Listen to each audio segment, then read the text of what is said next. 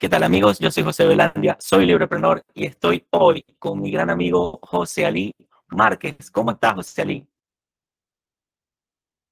Hola, José, ¿cómo te ha ido, hermano? Muchísimas gracias por esa gentil invitación que me has extendido para participar en tu, en tu canal, por, bueno, llevar algunas ideas que uno tiene, que que ha obtenido durante una larga, larga vida que he tenido. Gracias a ti por estar aquí. Bueno, eh, muchas gracias. José. Muy chévere haberte conocido, amigo José Ali, y bueno, para echarles el cuento aquí en 10 segunditos a mis, a mis queridos eh, oyentes, acá eh, mi amigo José Ali Márquez lo conocí en varias dinámicas de 20 Venezuela. Eh, él pues resultó ser, pues, no sé, uno, uno hace match con, con, con amigos así, pues los dos seguimos la libertad. Yo le, admiro su experiencia, su forma de ser y además pues es, economista y, me ayuda a completar también mis ideas que, que he querido incursionar en este mundo. Y para no, ¿cómo se llama? Para no hacer el cuento tan largo, eh, vamos a comenzar con la primera pregunta del día y es para que él se presente mejor. Cuéntanos tu historia, José Ali, y a qué te dedicas actualmente. Bueno, José, eh, mi historia Estaba viendo la, la entrevista que le hiciste a Ángel Perdomo, un chico, bueno, un gente. y yo, a mí me da mucha risa porque la historia mía es diametralmente opuesta a la de este chico, ¿no? Yo nací en un pueblecito pequeñito de, del estado, de la geografía del estado Táchira, en un pueblito llamado La Laguna, en el municipio por allá perdido en, el monte. Eh, mis primeros años los dediqué a la producción de caña panelera y allá en el, en el sitio teníamos este, un trapiche y mi, desde que me, me acuerdo, eh, mi tarea era arrear los bueyes, ¿sabes? Que aquello se molía con bueyes y aquel, aquella faena duraba tres días entonces nosotros parábamos para comer cuando comían los bueyes, ¿no? Porque no se podía. Bueno. Ok, este, allí permanecí a los 16 años eh, produciendo caña con mi, papá, mi abuelo, mi, mamá y todos ellos. Y eh, se dio una, una, un evento eh, extraordinario, llamémoslo así, que fue cuando tenía 14 años, se dio el, el, viaje del hombre a la luna en 1969. Entonces, eh, se hablaba por todos lados que estaba aconteciendo aquello, pero nadie tenía televisor. Entonces, viajamos un grupo varias horas de camino para llegar a conocer un televisor. Primero, para verlo por primera vez. Segundo, a ver aquello maravilloso, aquello era increíble, chicos, hasta el punto que en ese momento yo no había usado el primer par de zapatos, mi mamá me compra el primer par de zapatos para ir a aquel evento tan extraordinario, como decía Nasoa, para que tuviéramos ropa aparente, decía mi mamá, para aquello, ¿no?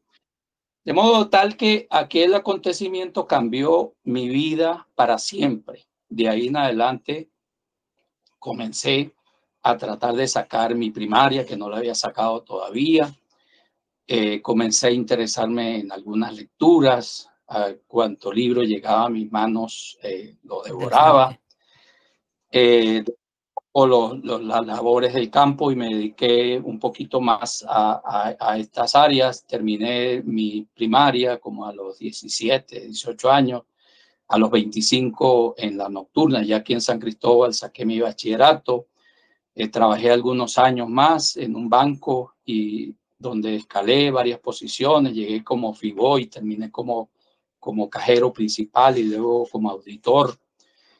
Y luego, ya con el título de bachiller en la mano, pues me fui a la Universidad de los Andes a estudiar economía y a los 32 años me gradué, muy viejo, ¿no? Por eso me daba risa con este chico Ángel, que tiene dos carreras a los 22 años. No, ¿Qué es eso? Yo sí, bueno, pero, bueno, es la vida de cada quien, es la oportunidad de cada quien y la mía fue esa, la de, la de Ángel otra, pero qué maravilla, ¿no? Así es la vida. Ángel, además de ser muy intelectual, se encuentra en estos momentos muy fascinado por este mundo de, pues sí, como que adentrarse un poco al campo, de conocer un poco el origen de las cosas en esa, en esa cultura y y bueno, es, me encanta, me encanta porque una vida completa, si, si vale la pena decirlo, es, es una vida que cuenta con eso, algo de intelectual, con algo de práctico, con algo de empresarial, con algo de todo un poco para uno eh, llenar ciertos espacios de la vida propia. Sí, ese niño es para, para, para mucha gente un, un ejemplo, ¿no? De cómo, fíjate que nació en pleno chavismo, ¿no? Y mira que, que algunos alguno dicen, no, pues yo no, no sigo adelante porque yo nací en una época muy complicada para este país. Mira este niño, dos carreras prácticamente, qué maravilla, ¿no? Entonces, bueno, eh, podemos decir que la historia de cualquier venezolano la podemos dividir en dos grandes etapas, antes de la llegada del chavismo y luego de la llegada del chavismo. Yo antes de llegada del chavismo, pues eh, ejercí, bueno, me gradué, como te dije, ejercí la profesión, de verdad que ocupé altos cargos de gerencia en empresas públicas y privadas, eh, con cierto éxito. O sea, yo diría que fui un, un hombre que, que logró cierto éxito profesional. Eh, también dediqué algunos años a la docencia universitaria, fui profesor de economía, desarrollo económico, matemática financiera, eh, eh, varias, varias, varias materias que en ese campo pues desempeñé. Monté también algunos emprendimientos, monté una fábrica, este, este, hice de tripas corazón para montarla, me monté en un crédito, pero llegaron una de esas grandes crisis que tuvo Venezuela antes de llegada del chavismo, este, y, eso fueron intereses del 80%, me sacaron automáticamente del mercado y, y bueno, salí de, de, aquello. Luego de la llegada del chavismo, pues las cuestiones de Venezuela resultaron sumamente complicadas y como otros venezolanos me tocó emigrar y me fui a Colombia, monté en Bogotá una un emprendimiento también sumamente complicado allá para trabajar. Eh, no, no funcionó, lo tuve que vender, lo vendí y regresé a Venezuela. Había dejado un emprendimiento a medio camino, que es en, el que hoy vuelvo, de alquilo maquinaria o equipo para la construcción. Como te podrás imaginar, sector muerto en este país, pero sin embargo, eh, hay un dicho que dice que rico no es el que mucho tiene, sino el que poco necesita. Como necesito poco, pues lo poco que me da el negocio eh, me sirve. Eh, también pues he dedicado tiempo al sector de, de, la política. Por primera vez prácticamente nunca había pertenecido a partidos políticos, aun cuando en la universidad me, me, formé en el área socialista en cierto sentido. Eh, estoy con 20 Venezuela, con María Corina Machado, como tú bien lo sabes. Eh, sí, es un bien, poco excelente. y qué inspirador. Historia, José. José porque, entre otras cosas, eh, tú haces que todavía eh, viva nuestra tradición y nuestra historia. Yo soy muy partidario de darle protagonismo a, a ustedes, a las personas que son mayores a nosotros y que han vivido más y que han entendido mucho más y que ya han pasado por varias cosas por mil razones. Eh, por un lado, nos pueden ahorrar, a ustedes, a nosotros nos pueden ahorrar, eh, vamos a decir, ciertos errores, aunque es verdad que uno igualmente tiene que aprender por cuenta propia, pero el que escucha consejos llega viejo, escuchado. Y, y veo que cuando, lo, cuando escucho personas ¿sí? de, de tu edad, de tu trayectoria, eh, me hacen recordar, es, es, un pueblo con memoria. O sea, yo creo que cuando a la gente le quitan la memoria, pues han perdido, no sé, el 90% de, de lo que pueden llegar a ser. Y, y, bueno, te agradezco mucho tus palabras y estoy feliz nuevamente de, estar acá contigo conversando.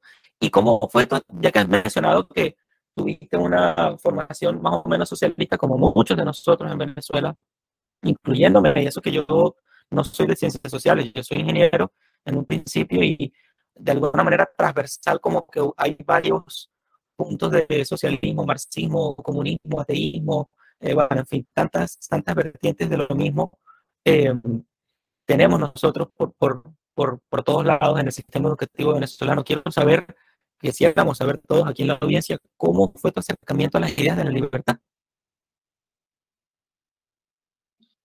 Bueno, José, eh, como, como te dije, bueno, salíamos de la universidad con una muy buena dosis de socialismo. Eh, eh, yo ejercí mi profesión varios años y, concursé para una beca que estaba ofreciendo el gobierno israelí a través del Instituto Godeir en Haifa, Israel, allá en Israel. concursé y la gané y me fui a Israel. Llegué a Israel él pues eh, este, era pionero en el, en el, campo de los, de, las, de los parques tecnológicos, aquello que estaba tan de boga en aquella época, estamos hablando del principio de los años 90 del siglo pasado. Y eh, mi, mi curso versaba sobre incubadoras y viveros de empresas, que es un poco la misma filosofía de los parques tecnológicos, pero esta vez aplicada a microempresarios, es decir, se le da el mismo apoyo que se le da a los parques tecnológicos, pero en diferentes áreas de, del, del, empresariado, del empresariado, pues del emprendimiento. Así que este, eh, estudié y, y tuve una brillantísima oportunidad de conocer un modelo socialista allí. Allí los judíos habían montado los famosos kibbutz, los kibbutz son esas organizaciones que, que, son netamente comunistas y que son pequeñas, pequeños islotes que tiene el Estado israelí allí. Y por supuesto, al llegar a, Israel me interesó muchísimo conocer uno de ellos. Y bueno, me llevaron y conocí a varios amigos allí. Eh, comenzamos a, a conocer un poquito qué era lo que pasaba dentro del kibutz. La primera pregunta que yo me hacía era, ¿en verdad esto es eh, socialismo o comunismo? Porque hay un, de la universidad sabíamos que había una gran diferencia entre los dos. Este, sabíamos que, no como decía por allí Fidel Castro, que comunismo es igual a socialismo. Eh, el socialismo es aquel manejo de los recursos de toda una nación en manos del Estado, caso de Cuba. Cuba toma, todos los recursos de la nación y se apropia de ellos y los maneja a través del Estado. El comunismo, por parte, es el manejo de esos mismos recursos en manos del pueblo a través de las comunas o de los colectivos. Y eh, me di cuenta de que en realidad los kibbutz sí eran comunistas, no eran socialistas, eran netamente comunistas. Allí no había propiedad privada de ningún tipo. Eh, la gente se iba de, después de algunos años en el que no se llevaba absolutamente nada. Este, se aplicaba aquel principio de Marx a todos según sus capacidades y de todo, todo, para todos según sus necesidades y de todo según sus capacidades. De modo que eh, entablé conversación y amistad con algunas personas, sobre todo con un judío argentino que había vivido muchísimos años en el kibbutz. También conocí unos becos allí, un rumano, y nos hicimos amigos y hicimos un círculo de discusión, discutíamos por qué no funcionaba el, el, el comunismo allí, porque de hecho no funcionaba. Okay. Este, el que tenía varios años me decía, mira, este, aquí no se produce riqueza, José Ali me decía, aquí no se produce riqueza, nosotros vivimos en una wow. situación de miseria total dentro del kibutz. Y me comentaba anécdotas de que en un principio incluso la ropa wow. interior era compartida. Si una señora quería salir a hacer una diligencia fuera del kibutz, tenía que esperar a que regresara el único vestido que disponía el kibutz para, sal, para, salir, para salir del kibutz eh, hasta que llegara la persona que lo llevaba para poderlo utilizar o para poderlo usar. De modo que, imagínate tú, este, veo eh, la puesta en práctica de las ideas que había aprendido en la universidad, pero aquello realmente me decepcionó, me, me, me, sacó, mm. me, me, sacó de mi ilusión, la ilusión que yo llevaba. Yo me imaginaba una cosa hermosísima, un, un, unas, un grupo de personas muy prósperas, muy felices. Y no, no, no, nada de eso, nada de eso.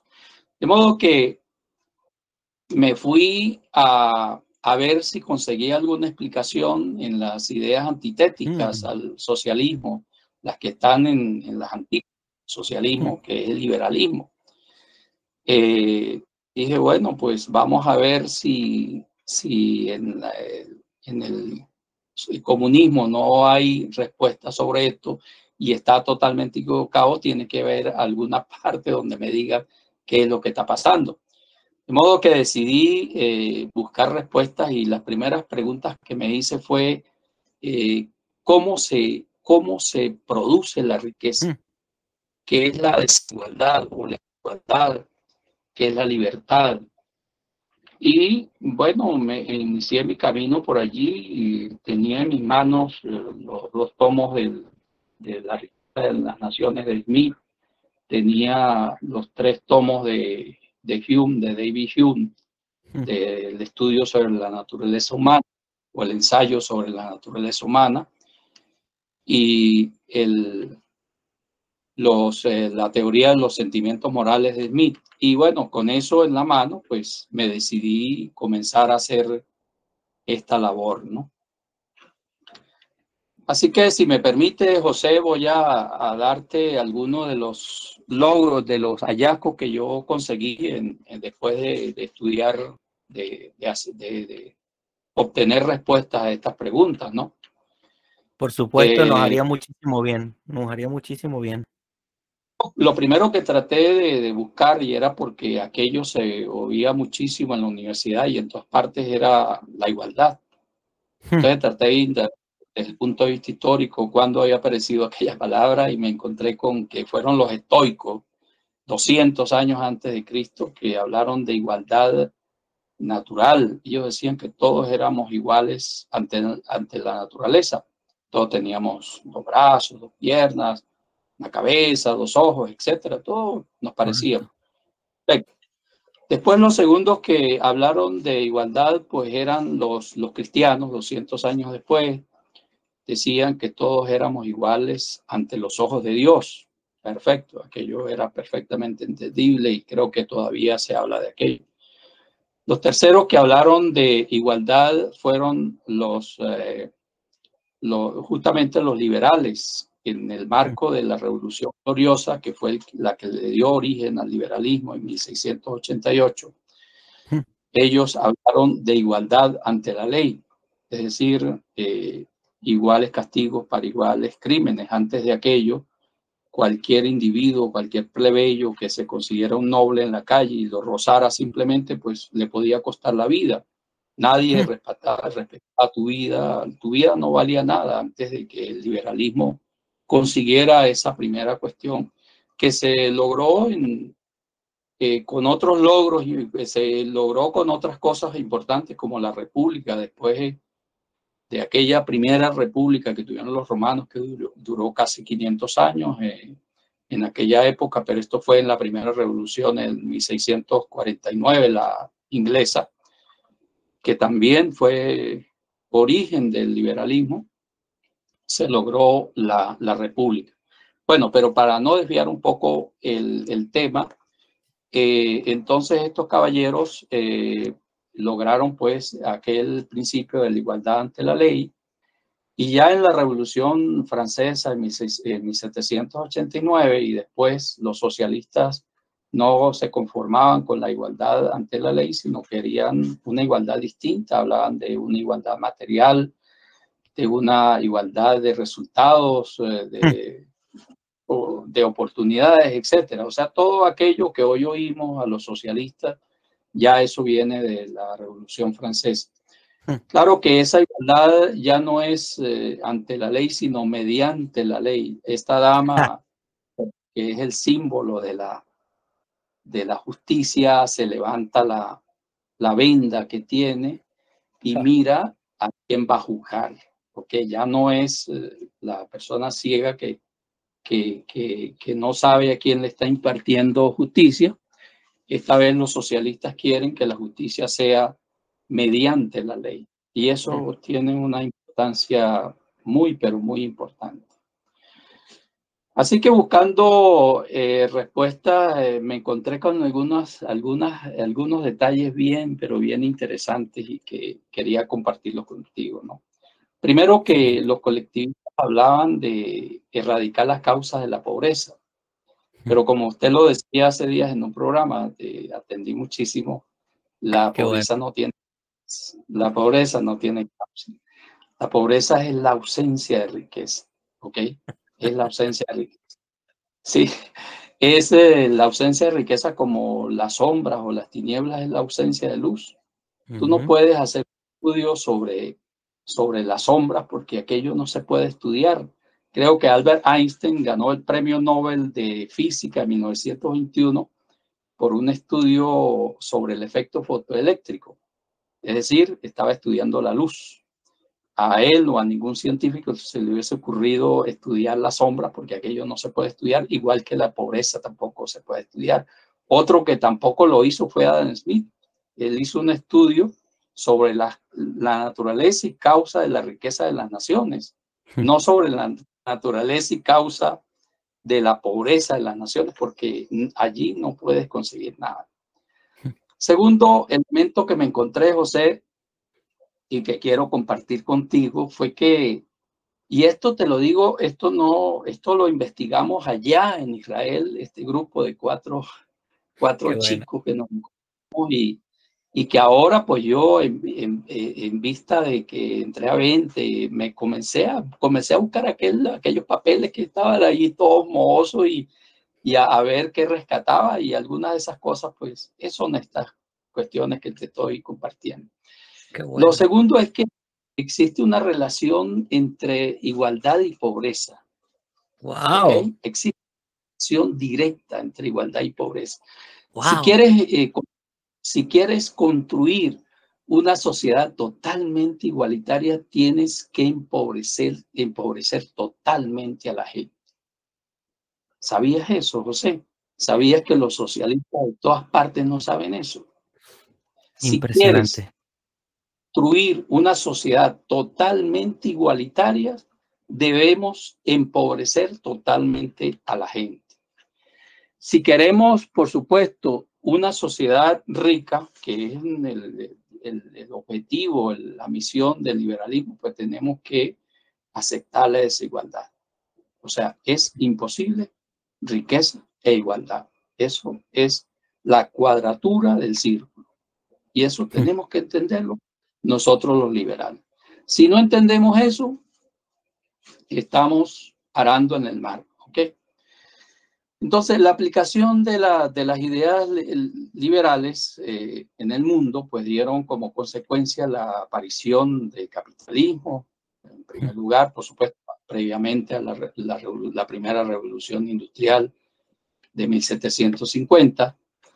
Y el capitalismo dio origen a la creación de grandes cantidades de riqueza y como consecuencia la correspondiente aparición de la desigualdad. Es decir, tuvimos durante estos últimos 10.000 años, que fue esa época de gran pobreza, eh, tuvimos eh, hasta 1750, éramos en un 98, bueno, hasta, hasta que llegó Colón aquí éramos 98% pobres.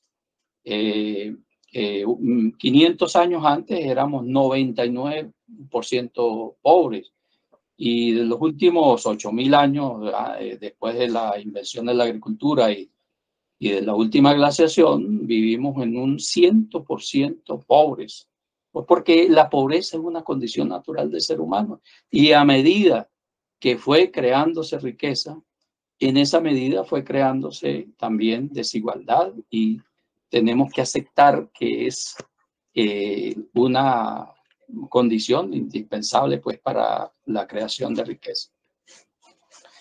El tercer elemento, José, que quería compartirte de esa época, que encontramos nosotros en aquella investigación que hicimos, que entre la igualdad y la libertad hay una relación inversa.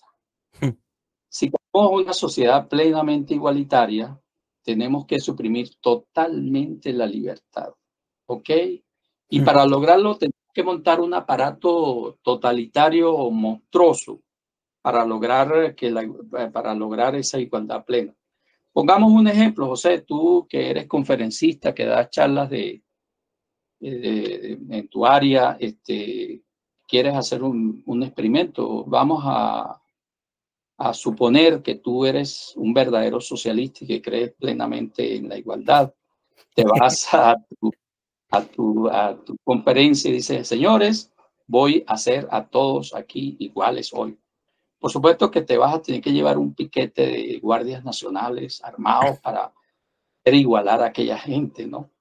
Vas a tener que construir un mini estado, un mini, eh, un mini estado totalitario ahí a nivel de la sala que circunscriben la sala o a la sala para poder aplicar aquello del igualitarismo en, en aquella sala. Bueno, posiblemente le vas a tomar los bienes a todos aquellos lo vas a repartir en partes iguales.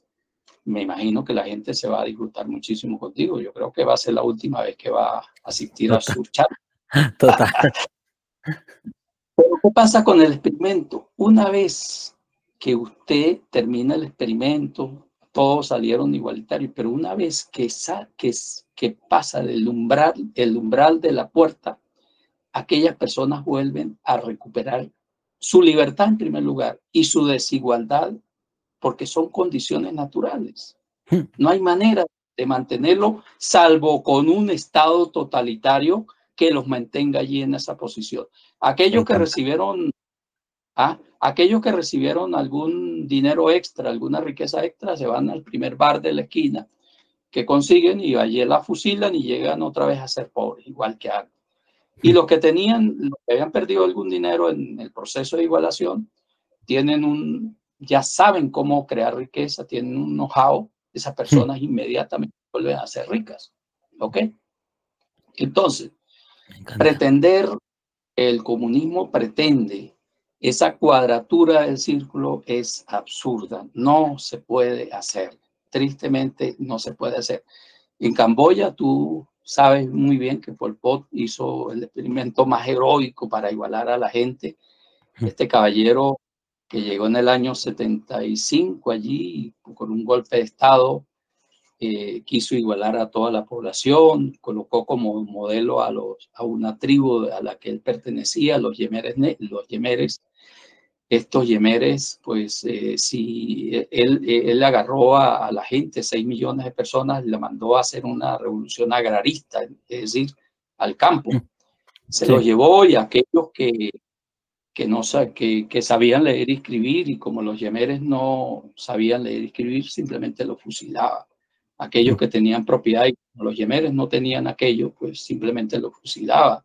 Aquellos que que hasta por una simple bicicleta, por unos lentes, ah, por, por, esas tonteras eh, eh, hacían esas comparaciones y, y, lo fusilaban. Bueno, este caballero en el 79 tuvo que entregar el poder, le dieron un golpe y él se llevó al campo porque a despobló las ciudades, se llevó a toda la gente al campo, de que no sabía nada de agricultura y cuando se fue, se llevó 6 millones. Cuando se hizo un censo después de aquello, aparecieron apenas 4 millones. Es decir, se fusiló dos de personas tratando de igualar a la gente, tratando de hacer la cuadratura del círculo.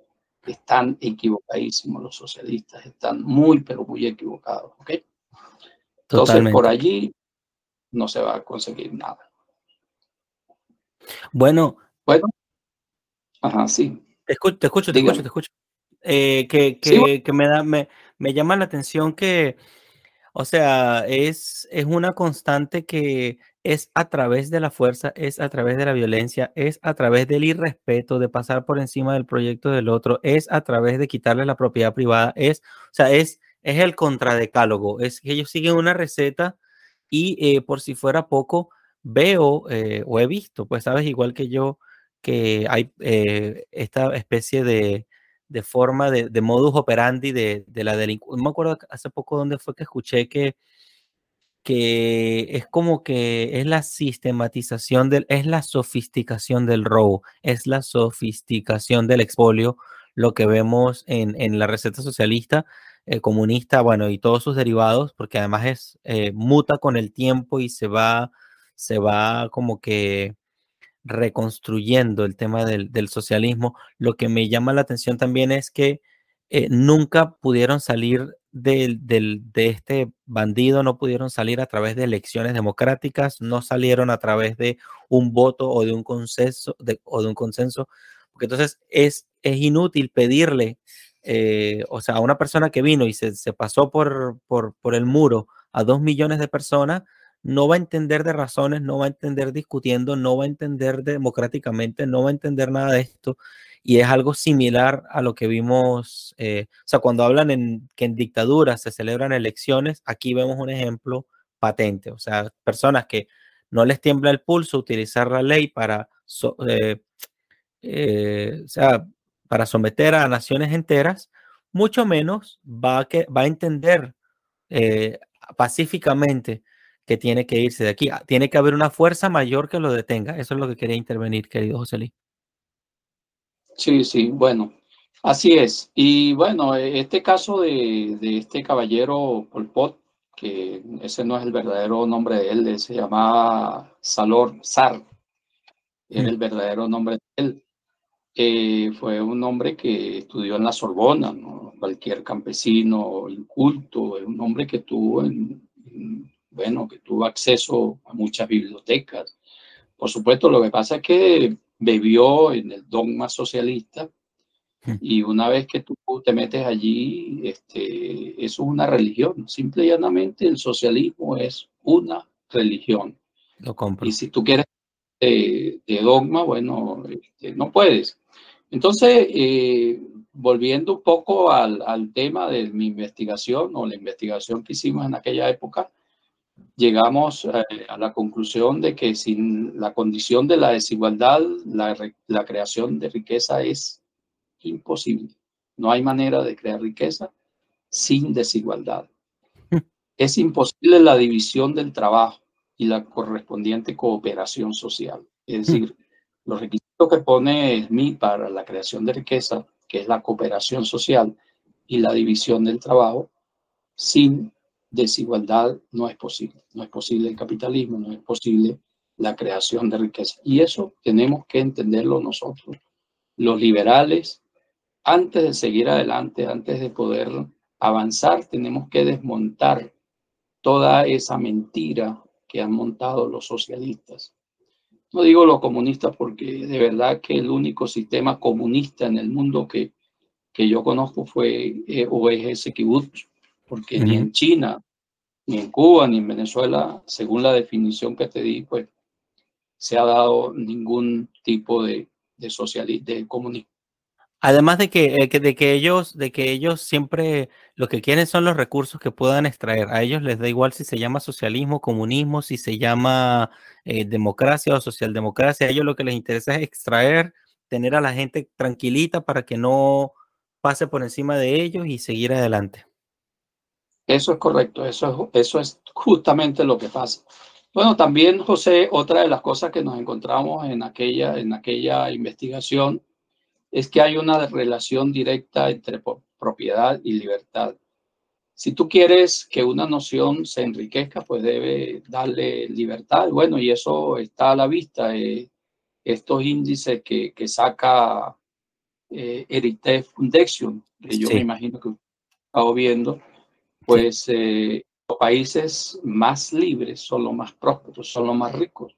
O sea, no aparece ningún país que sea plenamente libre, que esté en el lugar eh, que ocupa Venezuela, creo que el 180, 180 Venezuela, 179, 181 eh, Corea del Norte, 179 Cuba. O sea que estamos en los últimos lugares de libertad y, supuesto, de propiedad.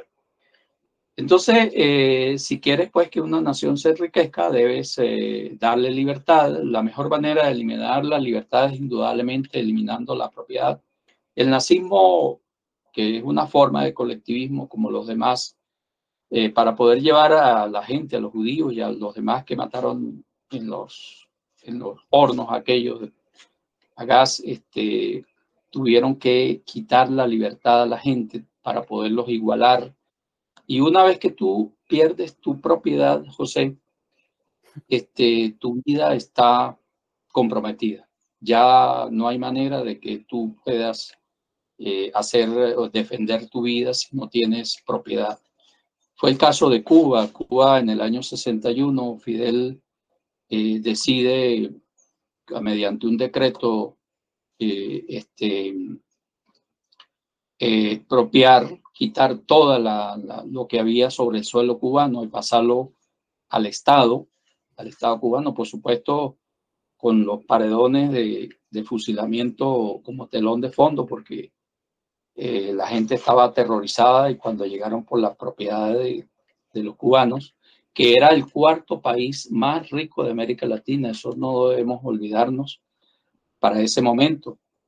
Este, bueno, la gente entregó su propiedad y al entregar eh, su propiedad, pues indudablemente eh, perdió su libertad y, la vida, pues eh, prácticamente no la puede uno soportar porque sin propiedad y sin libertad la vida no, vale nada. En el caso de, si un cubano quería ir a cortarse el pelo, el sitio, el establecimiento, las tijeras, la silla donde se sentaba, todo era de propiedad del Estado cubano. El que se sentaba a cortarse el pelo, pelo eh, es propiedad del, Estado cubano y el que corta el pelo también. Por eso que cuando estos médicos cubanos salen a trabajar al exterior, este, estos señores son propiedad del Estado cubano. Y como propiedad del Estado cubano, el 97% del ingreso de esa gente va al dueño de ellos, que es el Estado cubano, y estos se quedan con el 7%, que es más o menos a 20 dólares, 20, 30 dólares. Esa cuenta la he sacado yo y, y, son verídicas, José. Es decir, que allí hay una especie de esclavitud total, porque a eso se llega cuando te quitan tu propiedad, porque la propiedad de alguna manera es una prolongación de ti. Hmm. Cuando tú te montas en el vehículo, tú llegas hasta donde está el perímetro de tu carro. ¿Ok? Cuando tu apartamento en tu casa, tú como individuo llegas a donde está el perímetro de tu casa. Cuando te quitan tu, tu propiedad, este, tu piel choca con el exterior. Estás despojado de todo, no tienes nada. Tu vida está totalmente comprometida como aquel buzo que va a las profundidades. El agua y le quitan el, traje y está listo, está muerto. Hay una cosa que, quiero comentarte, es que en el Foro Económico Mundial eh, nos están presentando la, idea más peligrosa que yo he oído en toda mi vida. Importante. Dice, no, nada y será feliz. Pero si no tienes nada, José, simplemente eres esclavo y estás perdiendo tu libertad. ¿Ok? Mi vida, en esa situación estoy simplemente comprometida mi vida. Ahora, ¿por qué ellos están planteando eso? Porque hoy se vino la moda de aquel eh, que nosotros leíamos muchísimo en la universidad, el malthusianismo, que hablaba pues de, de la de acabar con gran parte de la población para poder darle alimento a los demás. Eh, estaba sumamente equivocado porque la tecnología hizo que los alimentos se multiplicaran y hoy en día estamos hablando de 8 millones de personas que se alimentan perfectamente. Pero estos señores del, del, del, Foro Económico Mundial pues andan metidos con, con la idea de de exterminar por lo menos a unos 4 o 5 mil millones de personas. Y la mejor manera de hacerlo, José, es eliminándole la propiedad. Sí, si tú le eliminas la propiedad, si tú eh, le sigues el juego, si tú entregas lo que tú tienes sin pelearla, eh, lo más probable es que acaben con, con todos nosotros.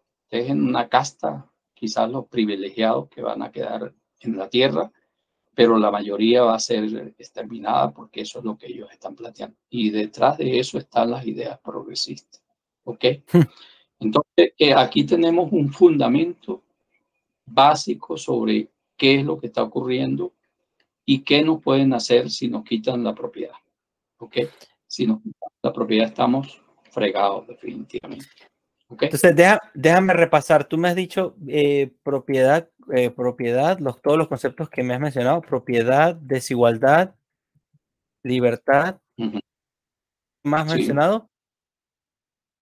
Eh, que la desigualdad es indispensable para la creación de la riqueza. Muy bien. Que no hay creación de riqueza si no existe tal cosa como desigualdad. Pero, José, eh, siguiendo un poco en la investigación que se hizo, este, me encontré con una de las ideas más agudas eh, en, que he visto en mi vida en la riqueza de las naciones. No es maravilloso y yo se lo recomiendo a todos porque es el libro que ha influenciado más a la humanidad después de la Biblia, el libro mm, que más influencia ha tenido a nivel del globo terráqueo es ese libro, La riqueza de la nación. En La riqueza de las naciones habla que, que para poder resolver nuestras necesidades tenemos primero que resolver las necesidades de los demás. Así, sí, para resolver nuestras necesidades tenemos primero que resolver las necesidades de los otros. En palabras de Adam Smith, no es la benevolencia del carnicero, del cervecero, del panadero que esperamos nuestra cena, sino de la consideración de su propio interés. ¿Qué está diciendo?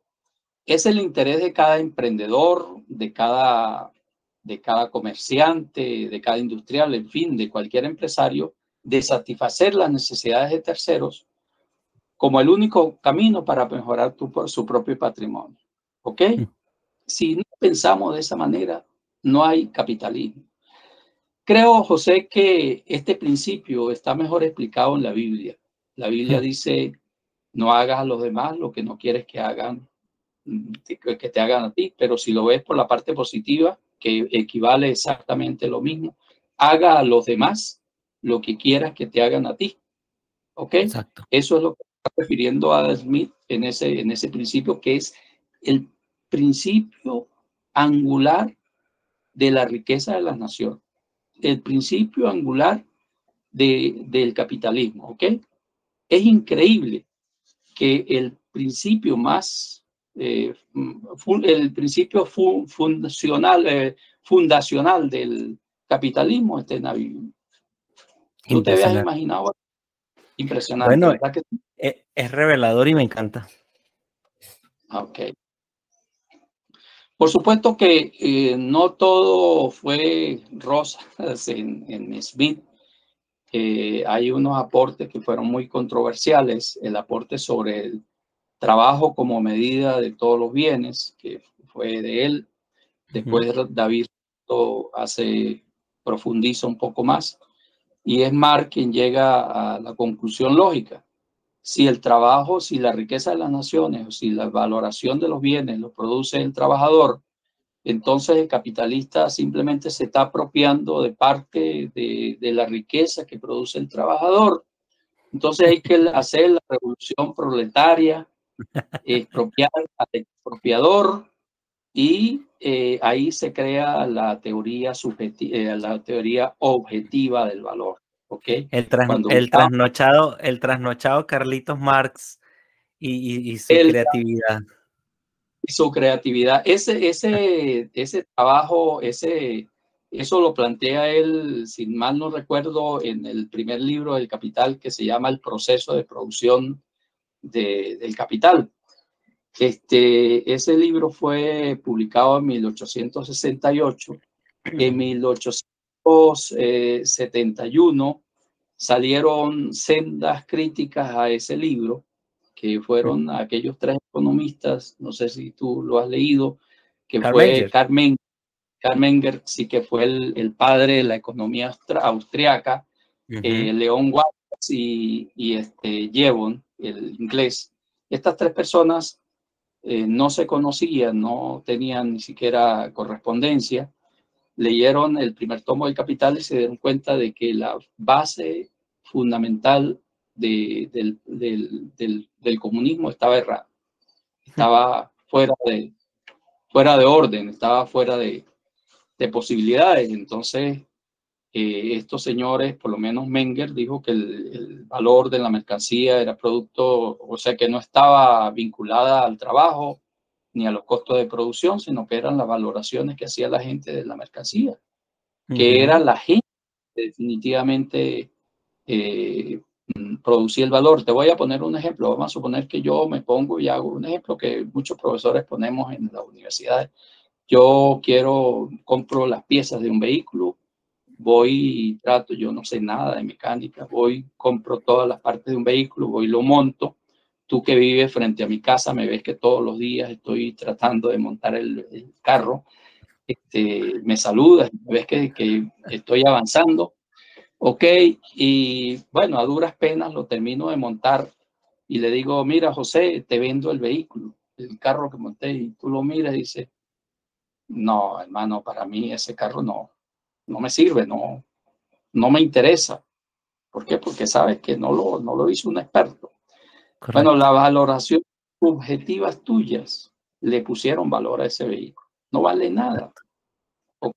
Ajá, ¿dónde están mis meses de trabajo? yo, yo intervine, o sea, estuve trabajando allá mucho tiempo. Según la teoría marxista, el valor de, de, la mercancía la pone el trabajador, pero ajá, ¿dónde está mi valor? No, el valor lo pusiste tú. Tú le diste valoraciones. ¿Ah? Fracasó totalmente. Sí, sí, sí, sí. Claro, este, este, este hecho es muy fundamental, ¿no? El, el, el hecho de que la, la el planteamiento de Mara haya sido desmontado totalmente y tan temprano, ¿no? Fíjate que Mar tuvo un cierto, una cierta honestidad intelectual. El libro 2 y 3 no se publicó en vida. Él, vivió después de eso 13 años. No tuvo la, la osadía de publicar el, tomo 2 y 3. Fue Engel quien lo, publicó en 1800. 84, un año después de la muerte de Marx, el tomo 3 y el 95, el tomo, el tomo 2 y el tomo 3 el 95.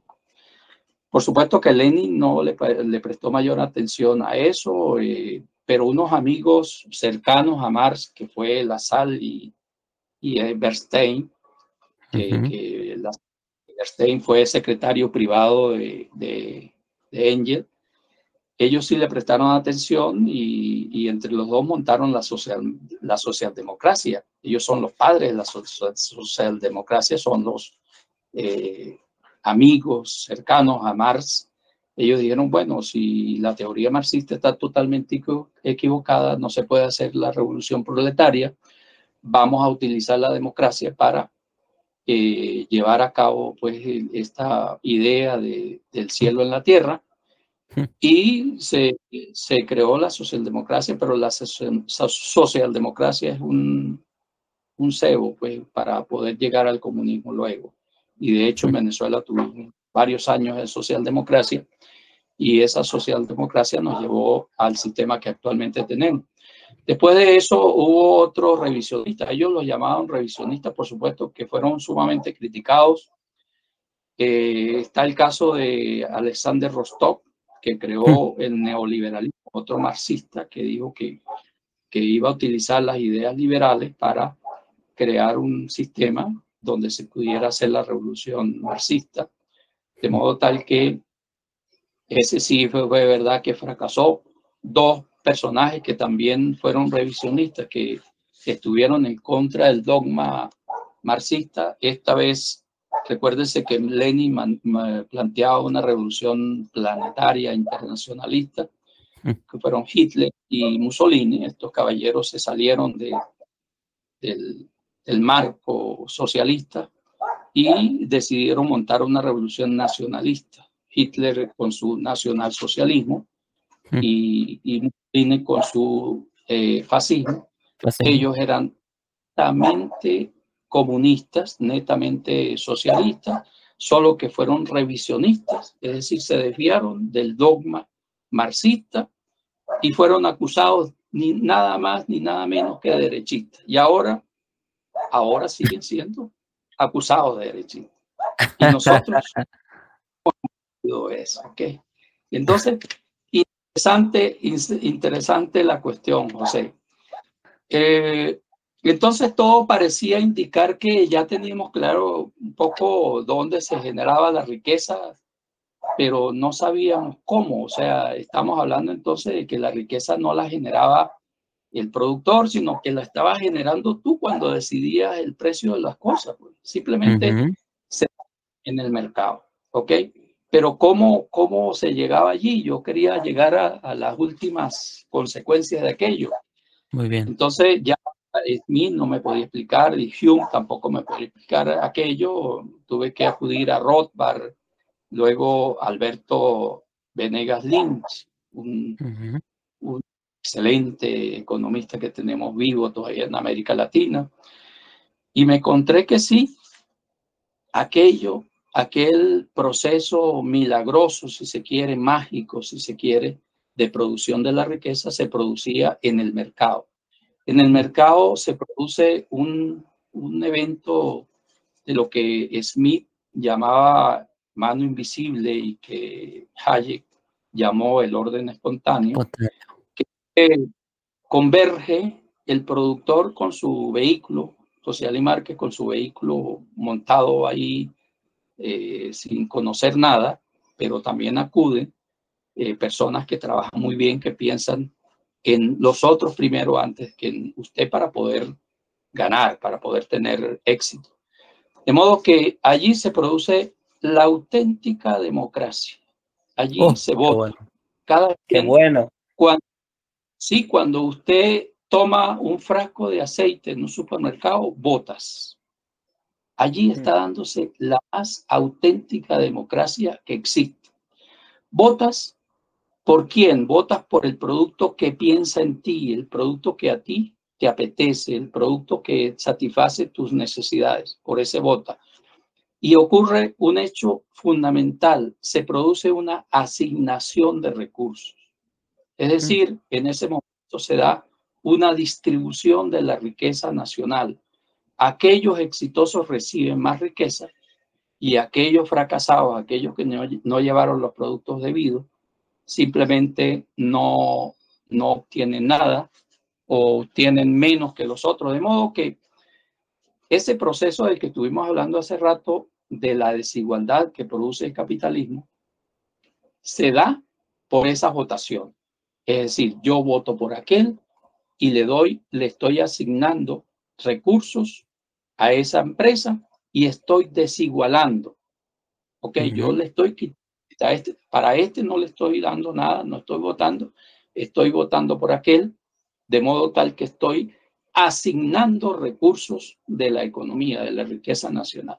Así que ese cuento de la redistribución de la riqueza que hablan los socialistas, no, a aquel le dimos bastante, vamos a quitarle a él para darle a este. Allí se da un, un, proceso hermosísimo que es la, la, la creación de riqueza en la convergencia del productor con sus bienes y del consumidor que hace una votación por el producto que más le conviene. ¿Okay? Me encanta, me encanta. Y además eh, digo que no faltará quien diga, oh, pero me parece injusto, me parece que me parece que aquel persona que le está yendo bien, ¿por qué le debe ir mejor y tal? Yo me, le, le, diría, además de muchas cosas que le diría, le diría fundamentalmente que no es casualidad. Aquella persona que, porque cuando tenemos un chip de consumo en la cabeza o en el corazón de que yo consumo, de que a mí me tienen que dar, de que yo necesito, de que yo merezco, de que para mí todo y tal, em, las cosas cambian cuando a ti te toca entregar, cuando a ti te toca dar tu tiempo, dar palabras, dar dinero, dar, eh, no sé, inteligencia, dar creatividad, producir un producto, producir este video, producir bla, bla, bla.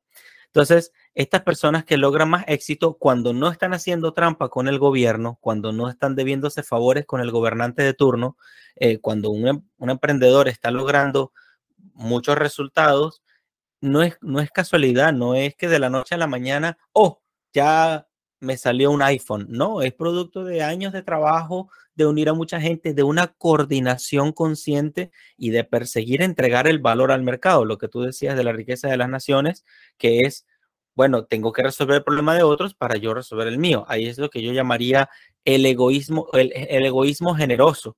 A mí me gusta decir que también cuando una persona está buscando está comprándose un iPhone, no está pensando en que, en que, en cuánto va a comer el dueño de la compañía, o cuando tú vas a comprar un litro de leche o un pedazo de pan, tú no estás pensando en si, si el que te está vendiendo comió o si tiene problemas, ¿verdad que no? Uno está también buscando sus intereses y cuando convergen esos, esos, esa búsqueda de intereses personales, se produce el milagro de la creación de la riqueza y la libertad. Y por supuesto que sin la desigualdad no fuera posible. Y ese es el nombre de este programa que se llama Desiguales, donde mostramos que la desigualdad es la fuente de nuestra riqueza. Continúa, José Lee, perdona que te interrumpí. Sí, tranquilo. No, ya.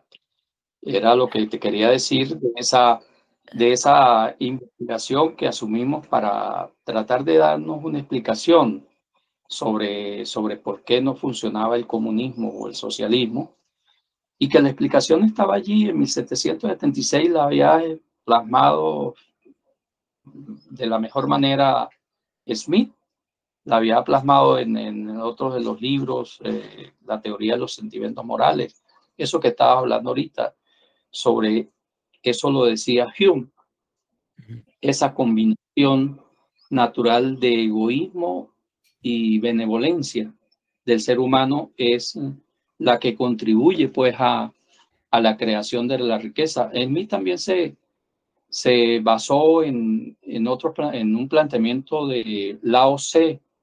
Lao Tse, el padre del mismo, hablaba de que en la naturaleza se, va, se daba un orden natural de las cosas sin la intervención del ser humano y que en la economía aquello se aplicaba muchísimo. Es Quenet, Robert eh, François Quenet, el, aquel padre de la fisiocracia francés, que influyó muchísimo a Adam Smith y le transmitió esa idea, ¿no?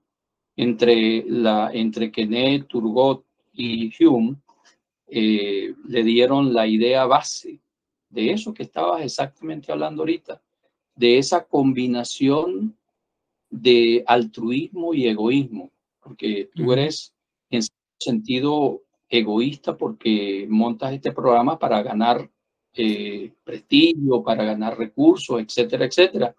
Pero es que está dándole más a la gente de lo que está recibiendo. Un, un Bill Gates este, ha dado más beneficios a la humanidad que lo que él ha recibido.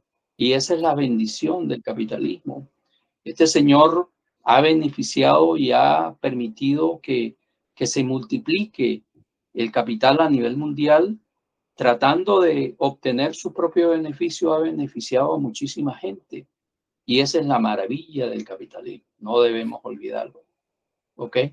Además, de, además del concepto de la división del trabajo, que nosotros vemos una computadora, pero no vemos las personas que están detrás, la coordinación, que ya alguien produjo el procesador, otra persona produjo la tarjetita, otra persona produjo el display y así sucesivamente, eh, toda una cadena de, de eh, actos desiguales y de talentos desiguales.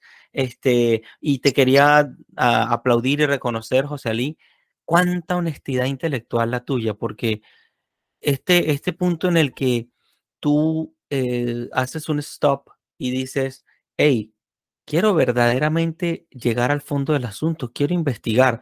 Y sobre todo porque una persona eh, nunca es suficiente las respuestas. Veamos, ¿por qué digo esto?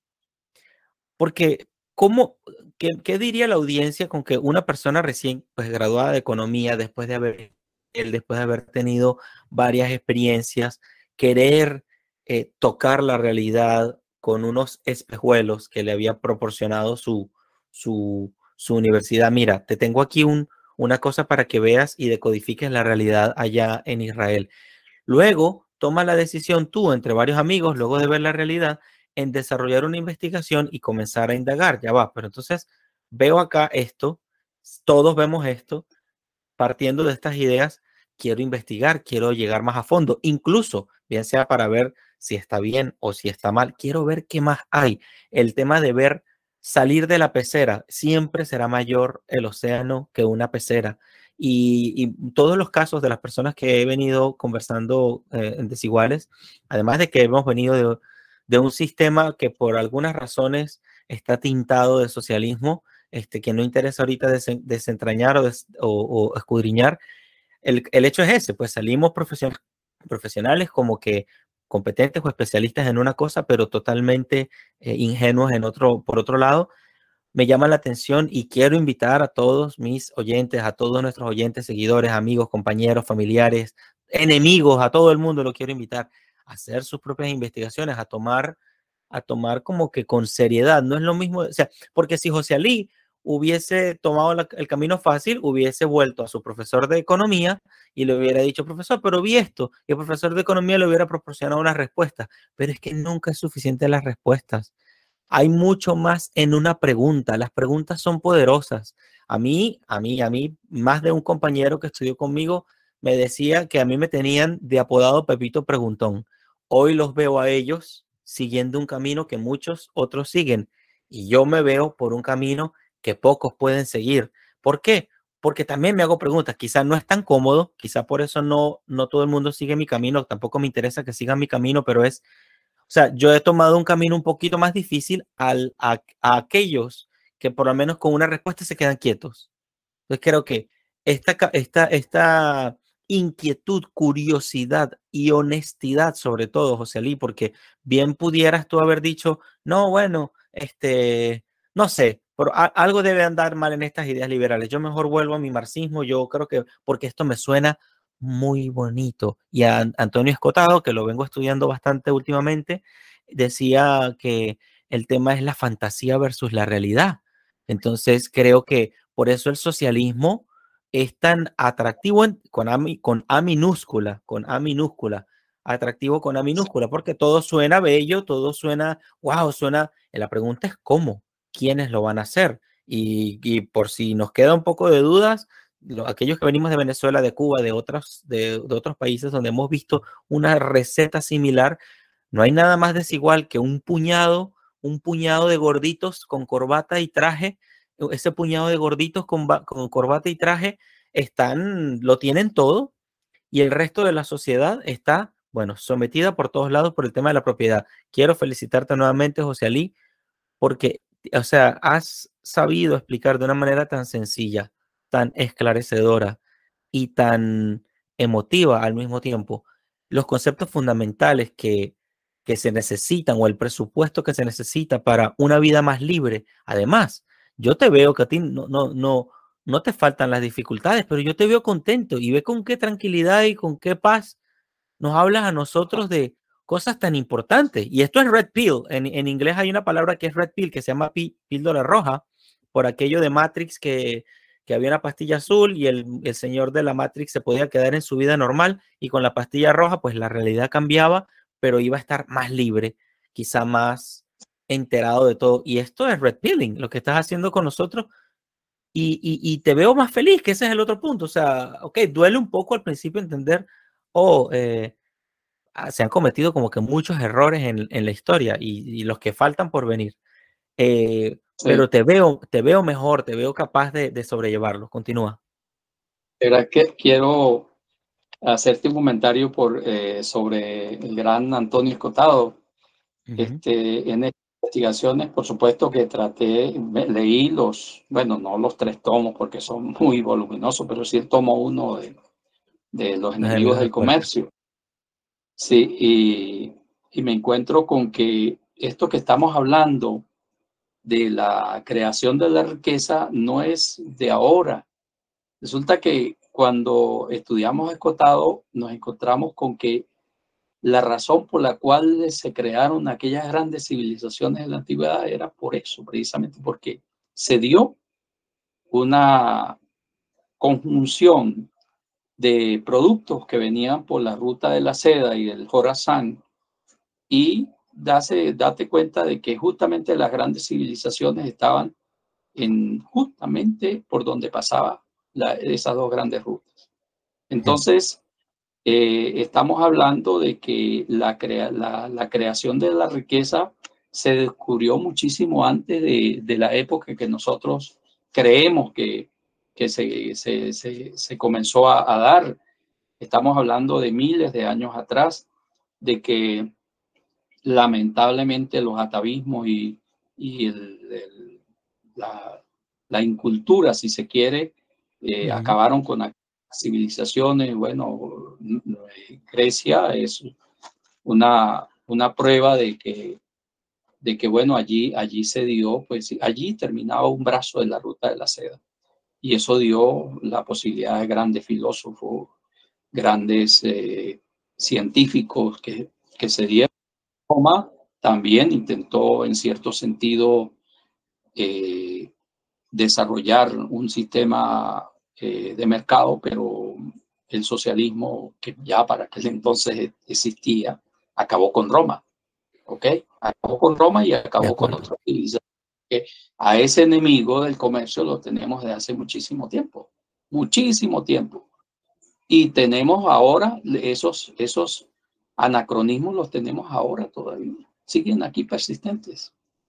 Y, y eso, y esto nos lleva a, la siguiente pregunta, que a la vez es una invitación a, es una invitación a amar el comercio, eh, a amar esta tercera alternativa, porque por un lado decía Escotado que está la alternativa de la dominación y, eh, lo que no es dominación eh, y lo que no es fanatismo, por otro lado, si no es dominación y si no es fanatismo, entonces tiene que ser comercio, donde no hay cabida, no hay cabida ni a la dominación ni al fanatismo. O sea, si yo, yo he conocido personas, bueno, yo he hecho negocios o le he vendido algo, incluso he atendido, he tenido un gesto, le he enseñado algo a personas, pues muchas veces que creo que por ignorancia, por no, no los culpo de la ignorancia, porque el sistema de verdad que no te la pone fácil para tú enterarte bien de las cosas, pero eh, tú haces negocios con personas que, lo que, no sé si era Montesquieu que decía que allá donde abunda el comercio, las costumbres son dulces y y cuando yo hago un comercio con alguien, el, panadero o el lechero no ve si la otra persona este, pues es chavista o es, medio socialista o si tiene una religión diferente, si es hindú o si es, no sé, taotista, no sé, lo que sea. Entonces la tercera alternativa viene siendo el comercio y por eso quiero preguntarte, qué, importancia tiene para la sociedad común, nosotros que somos parte de la sociedad común, no, no somos de las castas ni somos reyes de un castillo, eh, aprender una buena base económica, financiera? ¿Qué ¿Por qué tú crees que es importante, José Lee? Bueno, básicamente este, tener una cultura económica y financiera es vital. Vital porque si no la tenemos, andamos prácticamente con los ojos vendados prácticamente no podemos darnos, darnos cuenta de lo que está ocurriendo a nuestro alrededor y por supuesto estamos perdiendo oportunidades. Estamos de repente dejando de crecer, dejando de avanzar porque sencillamente no tenemos una base. Y bueno, yo creo que esa base económica eh, o esa base económica financiera tiene, tiene que comenzar por una, tener en la mente una, una definición brevísima de lo que es economía como aquella, el estudio de la acción humana encargada de la asignación de recursos escasos del hombre, ¿no? Esa es una muy buena definición de, de economía y, y, una buena definición de finanzas podría ser como el manejo eficiente de tus recursos en, en, dinero, pues, y cómo hacerlo crecer, cómo ponerlo a trabajar, cómo hacer que, que prosperes eh, utilizando aquellos recursos, básicamente. Yo creo que esas son cuestiones que son vitales. Lo otro que podemos también tomar en consideración es eso que hemos estado hablando ahorita, de cómo se crea la riqueza. Si no sabemos cómo se crea la riqueza, no podemos tener un negocio exitoso, un emprendimiento exitoso. Hay que saber aquello. Tenemos que saber cómo se hace. Sabemos que el comercio es el único mecanismo para lograrlo, ¿no? Entender que el dinero en manos nuestras puede tener dos caminos. Bien, bien puedes hacerlo producir o gastarlo. Si lo haces producir, pues si lo haces producir, pues indudablemente estás eh, relegando, eh, diríamos, eh, consumo actual por consumo futuro, básicamente. Dejas de consumir hoy para consumir igualmente un dinero aumentado en el futuro. Esto pasa con la inversión. Ahorras hoy, inviertes y tu, tu dinero ha crecido y tu consumo lo has relegado para el futuro, pero va a crecer en el futuro indudablemente. Perder el miedo en tomar dinero prestado. Es importante que nos, nos hagamos una línea de crédito y lo usemos con, con un criterio de eficiencia. Es importante que sepa que hay que quedar muy bien a los bancos. Los bancos este, no, no, no perdonan este, El mejor es quedar bien con los bancos, quedar muy bien con los bancos. Y este, no, no tener miedo a tomar dinero. Por supuesto que para poder que, eh, que aquello funcione bien, tienes que escribir tu programa, tu plan de negocio, hacerlo, llevarlo al, al, papel, papel y, y, y, escribirlo, ¿no? Tu proyecto de, y, también eh, ese, ese, ese punto nos lleva a que lo que acabas de decir, el, el, tema de la inteligencia financiera también es un hábito. Me gusta mucho decirle a todos mis compañeros, a la audiencia, a quienes me estén escuchando, porque también estoy recibiendo formación de, de unos coaches o entrenadores para, para bienes raíces. Ellos repiten mucho que el tema del hábito es fundamental. Todos hemos escuchado eso en algún momento. Eh, sin embargo, no es solo que escuchemos, es también que practiquemos o que hagamos. Creo que lo que ha hecho una gran diferencia en ti, querido José Ali, es que tú has llevado a la práctica, llevado a la ejecución el tema de investigar y conocer y formarte mucho más en el ámbito económico, además de que lo has llevado con una vida de actividad económica. Cuando tú me has dicho que tú trabajaste con un trapiche eh, con tu familia desde niño, eso para mí es envidiable. Es que solamente eh, desde una perspectiva así puede salir una persona como tú, que además de, de ser una persona bastante intelectual o con capacidad intelectual, además tienes un conocimiento práctico, lo que dice Huerta de Soto, que yo no sé si lo conoces aún. Huerta de Soto es uno de mis favoritos.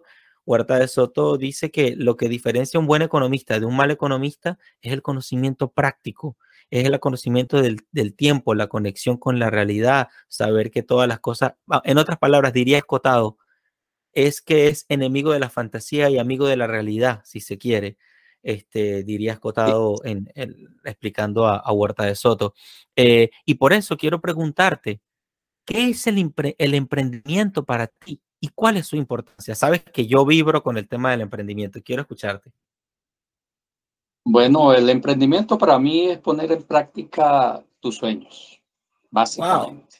Todos, todos tenemos sueños, todos tenemos sueños y, y, algunos se quedan con los sueños guardados en su mente y otros lo llevan a la práctica. Ese es, es lanzarse a un, a un, pozo de agua fría. Este, sí, sí, tienes que saber nadar y para hacerlo, para hacerlo realmente tienes que eh, planificarlo no se puede hacer ningún emprendimiento sin una planificación previa. Yo sigo insistiendo muchísimo en que hay que escribirlo, este, porque es tu criatura, es tu idea, es tu idea que se va a llevar a la práctica. Es algo que no está. Allí eh, se da, si se quiere, la creación humana. Eh, acuérdese que nosotros creamos con ideas, con, con palabras. Eh, Dios hizo el mundo con, con la palabra. Dios, hágase esto, aquello. Pero Dios nos hizo a imagen y semejanza y nos dejó también la palabra. ¿Ok? O sea, la palabra está con nosotros, con nuestra imagen y con nuestra semejanza. Tenemos ese grandísimo poder que se llama la palabra. Una vez que usted lleva tus sueños a palabras y las escribes, las plantea, en ese momento que comienza la creación. Los edificios que tú ves a tu alrededor nacieron con una palabra, nacieron con una primera línea, que es una forma de escribir, es otra, una línea, es una, una palabra. Eh, los grandes proyectos eh, que ha hecho la humanidad nacieron con la palabra, porque tenemos ese poder que nos delegó Dios, nos creó a su imagen y semejanza. Y si nosotros queremos transformar el mundo, lo podemos transformar porque tenemos el mayor de los poderes en nuestras manos y lo desconocemos tristemente. ¿Ok? Entonces, Sí, y, entonces y básicamente se trata de, poner a, efecto, en práctica nuestro, nuestros, nuestros sueños. Por supuesto que es importante. Yo cuando dictaba clase de formación, eh, de formulación y evaluación de proyectos, les decía a los, a los chicos, bueno, mira, vamos a, vamos a soñar con una idea. Vamos a soñar con una idea, váyanse a sus casas, comiencen a, acariciar esa idea, darle forma, a, que aquella idea tome cuerpo. Les daba un mes. Cuando comenzaba la materia, les decía, señores, váyanse y busquen una idea. Y cada vez que lleguen acá, me, me hablan de la idea. Y comenzamos a refutarla y comenzamos a ponerla a prueba y comenzamos a, a crearle las mil y una eh, obstáculos para ver si esa idea te funciona. Bueno, sí, ok, este, ok, una vez que la idea tenía alguna consistencia, entonces la pasábamos mm, a, en blanco y negro, comenzábamos a hacer el estudio económico, el estudio de mercado, el estudio financiero, el estudio eh, administrativo, el estudio del proceso, la ingeniería del proyecto, etcétera, etcétera. O sea, montábamos aquello. Y hermano, te puedo decir una cosa, que una experiencia que me pasó en mi vida en esa, en esa época fue que de momento iba por la calle y alguien me llamaba, venga profesor, venga para que conozcas algo. Y llegaba y estaba su idea allí plasmada. Esa persona estaba en, montado en su proyecto. Pero ese proyecto, con un sueño, ese sueño se transformó en palabras, las palabras le dieron poder y se ejecutó, porque de verdad que una vez que tú le das palabra a tus ideas, definitivamente no hay manera de que, de que mueran. Simplemente siguen adelante, siguen un curso casi natural. Entonces, básicamente es eso, José. No se trata de, de, hacer grandes investigaciones para aquello, simplemente pon tu, tu sueño en práctica.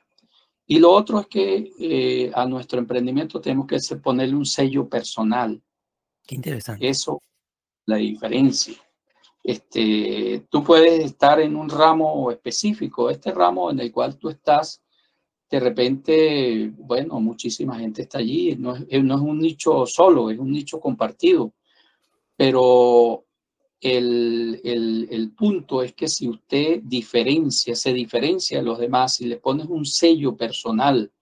Mira, hay un caso de una persona que hacía unos pastelitos aquí que eran sumamente famosos y ella, esa persona mm, eh, se había cortado un dedo y ella hacía el, el contorno del pastel eh, con el dedo ese que, con el que sufrió el, accidente.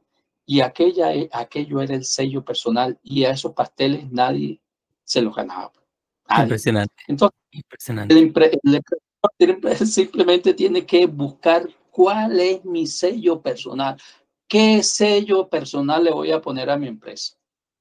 En ese momento, si tú tienes tu sello personal ubicado, compadre, lo demás es, eh, llega por añadidura simplemente, ¿ok? Entonces no se preocupe de la ni nada, ¿ok? Me encanta y, bueno, eh, sabes que jamás había, o sea, yo había, por un lado, había eh, en un par de charlas que tuve hace tiempo, les decía que a, la audiencia que una de las facultades que nos hacía humanos era la libertad, la voluntad y una que era la empresarialidad o en este caso tú también lo has denominado como una creatividad. De hecho, Huerta de Soto y contra el maltusianismo, específicamente contra el maltusianismo que nos está, se está colando por los poros y por todas estas eh, redes sociales y tal, y sobre todo los medios oficiales, porque eh, vamos a decir, en los medios privados nadie habla de maltusianismo, pero eh, decía, bueno, Huerta de Soto dice que donde hay más cabezas, hay más creatividad. Puede haber un poquito más de desorden, pero eh, sobre todo hay creatividad, mucha, mucha, mucha más creatividad. Y otro concepto sobre los recursos era que, claro, cuando tú tienes una maquinita, que la maquinita tiene altísima capacidad productiva en una hora, estás multiplicando el tiempo, multiplicando los recursos, son más eficientes, además de que el ser humano es, el ser humano transforma recursos a través de esa creatividad humana y, no es como las hormiguitas, que las hormiguitas toman de aquí, toman de allá, y toman de aquí, toman de allá, y los otros animalitos toman, toman, toman, pero el ser humano tiene esa creatividad. Pero lo que tú me has dicho con respecto a la palabra, me deja sin palabras. Porque es verdad, o sea, lo he visto en, en muchos, en muchos, eh, sí, eh, dueños de empresas, emprendedores.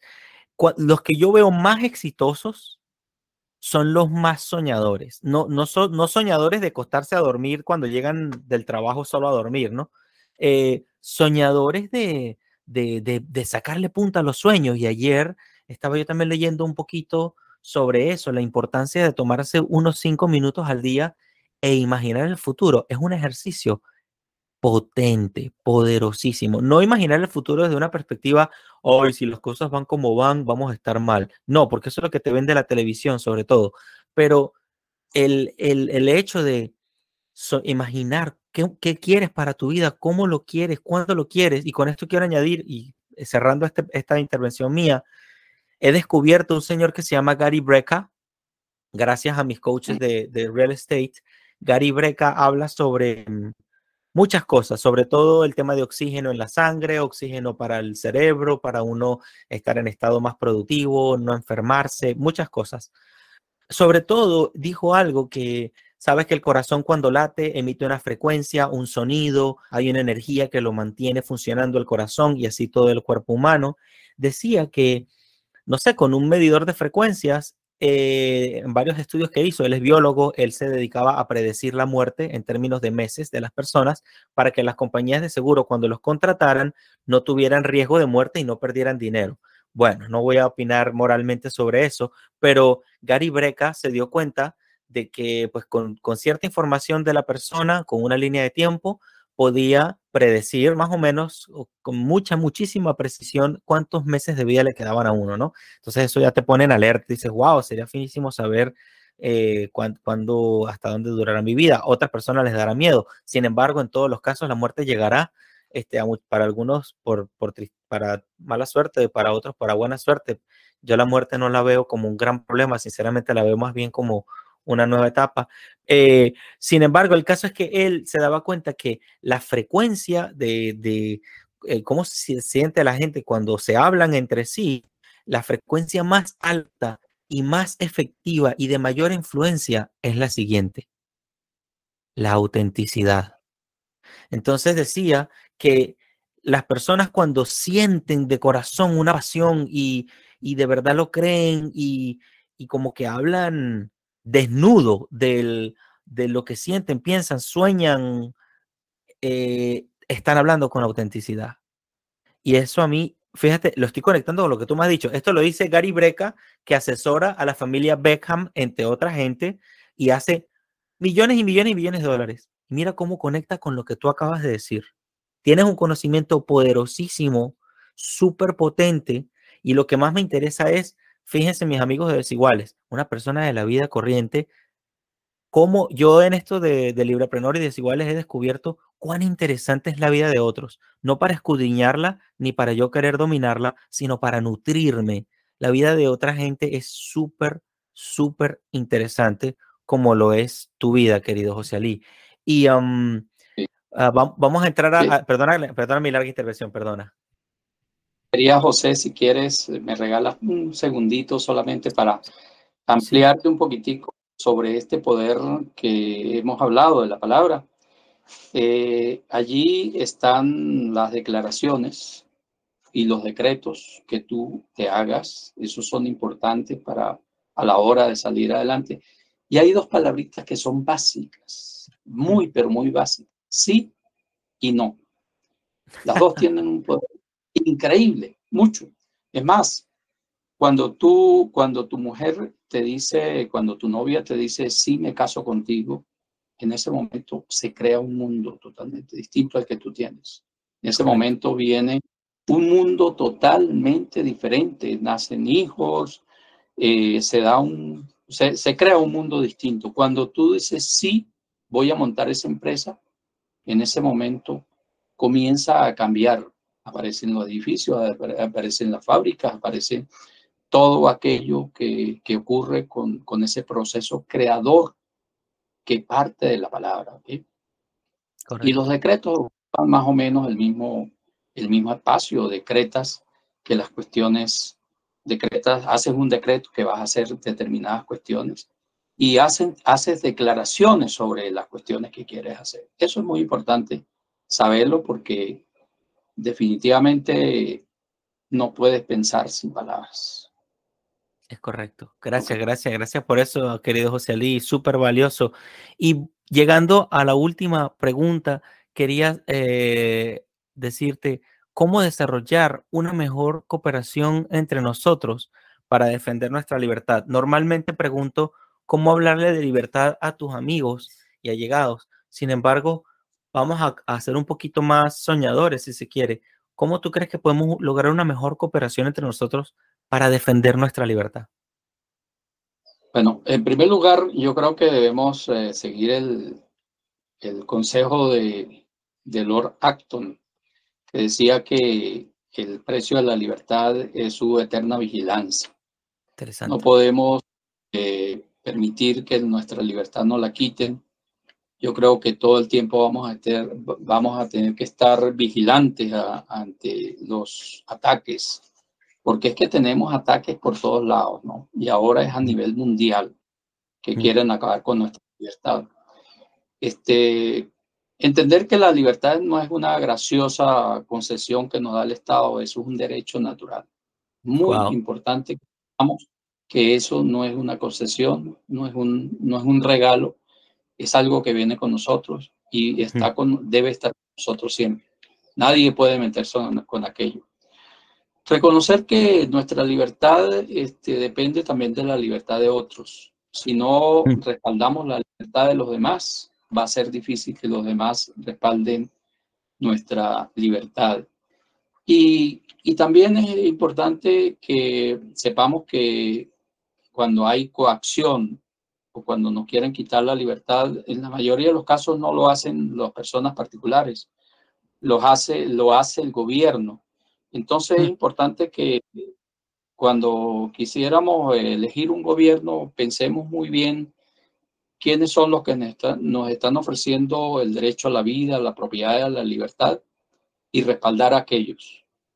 Porque aquellos que nos están ofreciendo regalarnos cuestiones, resolvernos nuestros problemas, aquellos nos están ofreciendo un paquete envenenado, ¿ok? Nos están hmm.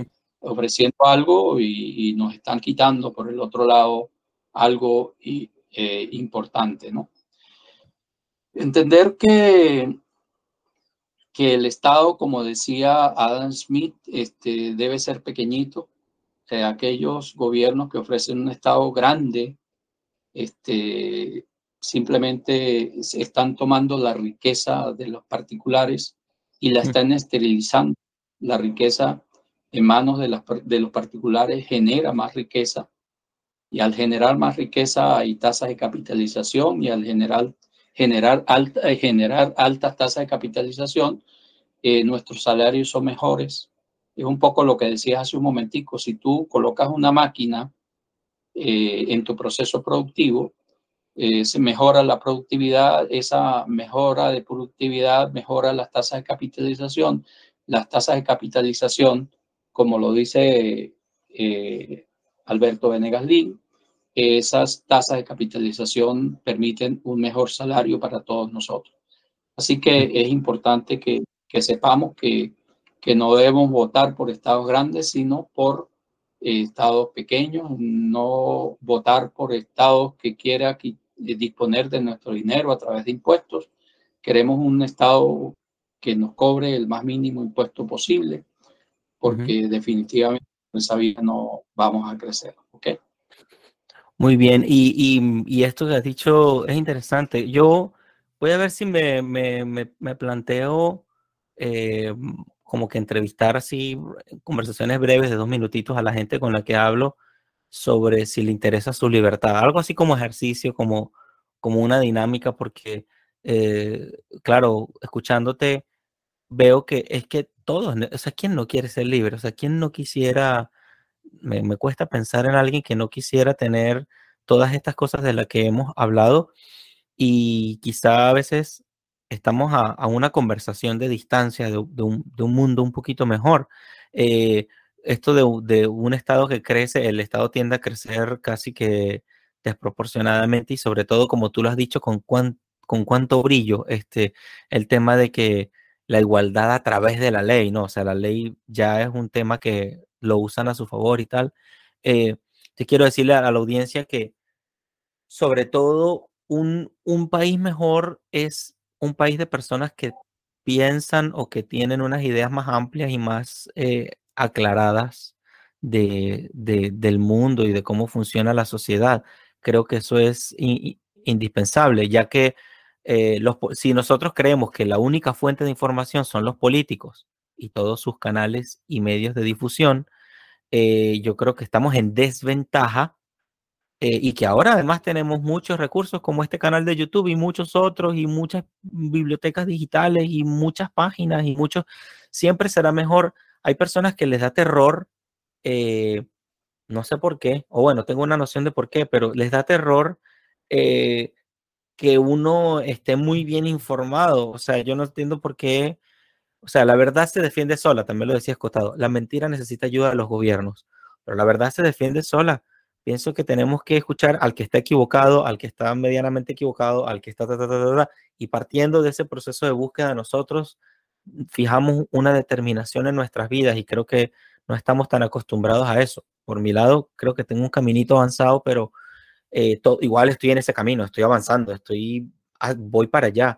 Em, y bueno, todo lo que has dicho suena, suena como que en ese sentido es, es lo mismo, es buscar estar en este proceso de búsqueda y es en, este proceso de conectarnos con los demás, que los demás descubran la importancia de la libertad en sus vidas y, las consecuencias que trae económica, financiera, eh, familiar, social, el tiempo, que no se...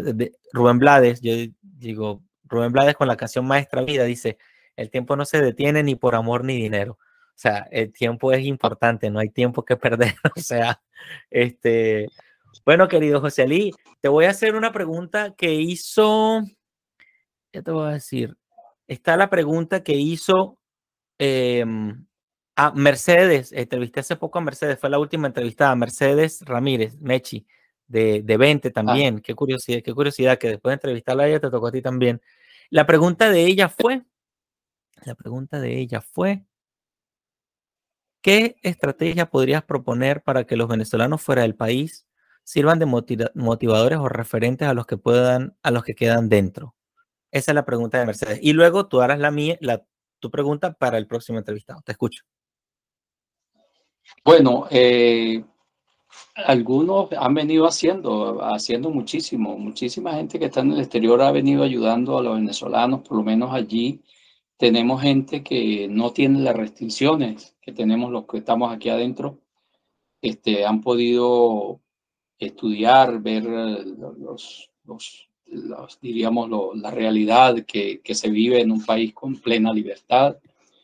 Y, este, bueno, han venido contribuyendo y seguirán contribuyendo eh, con, con, Venezuela. Yo pienso que una de las cosas que, que, que en la mayor contribución que puede hacer la persona que está en el exterior es eh, procurar ver si participan en los procesos electorales que se están dando en Venezuela.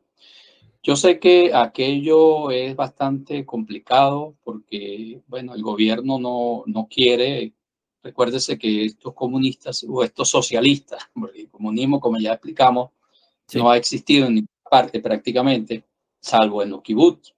Este, no quieren eh, los llamados, las personas que se van del país, pues prácticamente pierden sus derechos. Pero he pensado que una forma de, de hacerlo pudiera ser, estoy pensando que de repente eh, mm, Brasil pueda mantenerse donde está, que Bolsonaro pudiera, pareciera que, que pudiera ganar las elecciones de nuevo. Y Brasil tiene consulados en todos los los estados del mundo, en todos los países, a través de un, de un país como, como, como Brasil, que tiene tantísimas representaciones diplomáticas en el mundo, eh, nos prestaran pues esos consulados para que el venezolano pudiera acudir a ejercer su derecho al voto, ¿no? Es cuestión a nivel de ustedes que están allá se comience a hacer un, un, este, un, un movimiento, si se quiere, para que los venezolanos, porque son casi 7 millones de personas, ¿no? Es muchísima gente, de todo gente que, que está clara, gente que, que, tiene una cultura política y que puede ayudarnos muchísimo. Así que eso por un lado. Por el otro, mm, ah, estaba mirando también que estos nuevos sistemas tecnológicos, el blockchain, que, que es la base eh, del Bitcoin, es, eh, una herramienta que, a la cual se puede accesar y, y que de alguna manera ah, por allí tu voto sería totalmente imposible que, que lo, lo virlaran, ¿no? Entonces, este, que, los, que los venezolanos que están en el exterior pudieran crear una plataforma basada en esa tecnología que es sumamente segura para que el voto del venezolano en el exterior pudiera llegar con, como debe ser, con diáfano. Sin pues, intermediarios, ah. sí. Incluso en las elecciones de Venezuela que pudiera utilizarse una tecnología de ese tipo. Básicamente es lo que yo pienso que es la contribución porque mm, yo creo que ha sido muchísimo. Yo sí creo que el venezolano en el exterior ha venido haciendo un esfuerzo enorme porque ama esta patria, porque quiere volver a esta patria, porque este país tiene todas las posibilidades de salir adelante. Hoy, eh, José, sabemos cómo se crea la riqueza en las naciones, sabemos cómo hacer para que un país sea próspero, ya no es, un, ya no es algo escondido. Eh, cuando yo estudié, este, estudiábamos el desarrollo económico y, y había una cantidad de teorías sobre cómo hacer que los países se hicieran prósperos. Hoy sabemos que paisitos, Irlanda, que era muy pobre hace poco, cuando tú el número uno. Los índices de libertad te consigues con que tienen los mejores índices de libertad, pero también tienen los, primeros, los primeros lugares en, bienestar y en, ingreso per cápita. ¡Qué maravilla! Estamos hablando de un país que, que exportaba gente. Entonces ya sabemos cómo hacerlo. María Corina lo tiene clarito. Ella tiene clarito el panorama. Sabe por dónde va la cuestión, cómo hacer que este país prospere. Y bueno, rogarle a Dios que ustedes los que se fueron regresen. Yo sé que muchos ya no van a regresar, pero pero bueno, este, tenemos todas las posibilidades. ¿Ok? 100% de acuerdo contigo, José Luis. ¿Y cuál sería tu pregunta para nuestro próximo entrevistado? Bueno, mira, yo creo que una, una de las cuestiones que me tiene terriblemente aterrado ha sido aquello que te mencioné del Foro Económico Mundial. No tendrás nada y serás eso definitivamente es una de, destrucción de, la propiedad para destruir tu vida. Entonces la pregunta es, ¿qué va a hacer, qué van a hacer ustedes, a los que están allá afuera? ¿Qué va a hacer el mundo para neutralizar a esta gente? ¿Qué van a hacer? ¿Qué vamos a hacer? Porque yo me incluyo. yo me incluyo también, yo quiero aportar, yo quisiera ver cómo, cómo se neutraliza esa gente, pero tiene muchísimo poder, está, está en, el, en la ONU, está en la OEA, está en el Banco Mundial, el Fondo Monetario Internacional, todos esos organismos, en el, la Organización Mundial de la Salud, todos esos organismos andan con el mismo tema. Entonces, ¿Cómo, es que dicen, no, ¿cómo, es que dicen? ¿No tendrás nada? Y será feliz. Es decir, están planteando un mundo donde tú vivas alquilado. Tú no vas a tener un carro, sino que vas allí a la esquina y ahí te lo alquilan. No vas a tener una casa, sino vas allí y te la alquilan. No vas a tener un teléfono, sino vas a la esquina y ahí te prestan un teléfono. Pero resulta que, recuérdese lo que te dije hace rato, si tú pierdes tu propiedad, pierdes tu libertad y pierdes tu vida. Y la recuperación de la libertad sin la propiedad es imposible. Si quieren acabar con la población mundial, tienen que empobrecerla primero.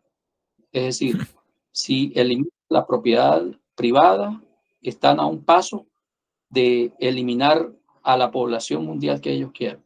Mientras haya gente que tenga propiedad, eso va a ser imposible. Entonces la pregunta que yo les hago es, y al próximo entrevistado es, ¿qué vamos a hacer con ese planteamiento tan terrible que se está, se está haciendo en organismos eh, internacionales, en el Foro Económico Mundial?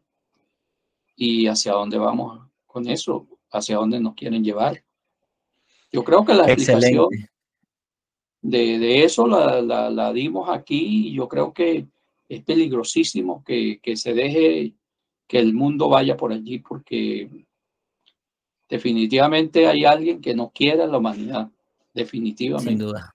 Bueno, ahí, están hoy en día hablando, hoy están hablando de ambientalismo y de un poco de, de cuestiones que todo eso, mm, claro, ¿quién no quiere una tierra limpia? Pero hay algunas cositas que que lo están haciendo con, con unos propósitos distintos, ¿no?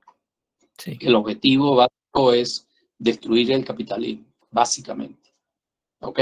Importante. En otras palabras, un comunismo eh, globalista y, y bastante... Mm, todos son amiguitos, pero bueno, eh, ya dejaremos esta, esta amarga pregunta para el próximo entrevistado. No quisiera estar en esos zapatos, bueno, sí quisiera estar para yo responder, pero Vamos a ver qué pasará, qué nos dirá. Déjame ver quién es. No, no, tengo ahorita, no tengo claro de quién es mi próximo invitado. Es que nunca lo tengo porque siempre es con quién coincido y tal. Puede ser que mañana me venga, no sé, estoy por ahí hablando con un par de personas, una en Chile, una en, en Ecuador, otra en Perú, eh, otra persona en Venezuela. Entonces, vamos a ver qué pasará. Pero esto ha sido impresionante. Querido José Ali, te doy las gracias por esta enorme entrevista. Esto está fascinante, esto está increíble. Eh, mañana tengo una conversación con una persona que me puede ayudar a, procesar tanto material que tengo y hacerlo más digerible porque mis videos son de una hora, hora y media, tal. Entonces vamos a ver cómo le sacamos mucho más provecho a todo eso. Igual yo sigo produciendo, este, porque es mejor que haya que no. Y mm, eh, bueno, esto ha sido con ustedes, mi gran amigo José Ali, ah, José Ali Márquez. Palabras de cierre, ¿qué palabras me das para cerrar? Bueno, José, más, ¿qué puedo decirte? Este, muchísimas gracias por la deferencia que has tenido en pensar en mí para esta entrevista y, y bueno, ponerme a la orden, cualquiera de tus amigos, de las personas que están en, en estos tipos de, de plataformas que quieran hablar conmigo con todo el gusto. Si yo puedo aportar algo, creo que, eh, bueno, ya mi edad es poco lo que puedo aportar, pero si tengo la posibilidad con todo el gusto, a quien quiera, a quien sea, este, estas cosas deben divulgarse, yo deben divulgarse porque lo que el problema que vivimos es la ignorancia. Nos falta biblioteca, que tener biblioteca, tener leer, este, estar eh, atento a lo que está pasando porque nos quieren destruir. Es triste, triste que un grupo de caras quiera hacer con nosotros lo que les da la gana, ¿ok?